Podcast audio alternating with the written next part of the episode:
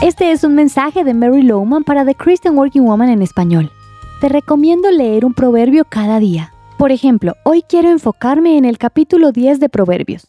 Las manos ociosas conducen a la pereza, las manos hábiles atraen riquezas. La Biblia continuamente nos amonesta a ser obreros diligentes.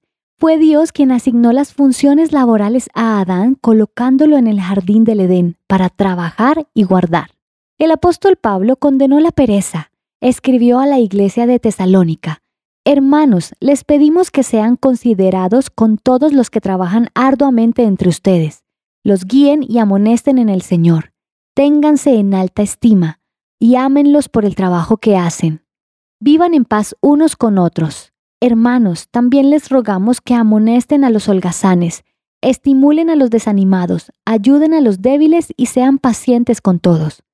¿Has notado que a menudo la indisciplina conlleva rupturas? ¿Has escuchado la frase que dice las manos ociosas son el taller del diablo? Pues es verdad. Mantenerse ocupado y productivo te alejará de los problemas. Pablo escribió en segunda de Tesalonicenses, porque incluso cuando estábamos con ustedes les ordenamos, el que no quiera trabajar, que tampoco coma. No es bueno dar dinero a personas que pueden laborar pero que son perezosas. Es importante que le enseñes a tus hijos a conseguir el dinero que quieren gastar. Así aprenderán que el trabajo duro les trae éxito y bienestar.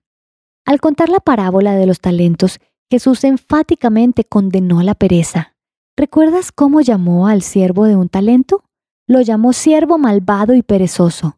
Este mal hábito es un pecado. Vivimos en un mundo que a veces premia con dinero a personas que no lo han ganado, lo que causa que ni se molesten en buscar empleo. Quizás no eres la persona más inteligente, la más educada o la de mayor experiencia, pero siempre puedes ser la persona que trabaja duro, la más inteligente y honesta en tu empresa. Eso es un gran testimonio que habla muy bien de tu compromiso con Dios y es una de las maneras en que puede brillar tu luz en un mundo oscuro. Encontrarás copias de este devocional en la página web de christianworkingwoman.org y en español por su presencia radio, SoundCloud, Spotify y YouTube.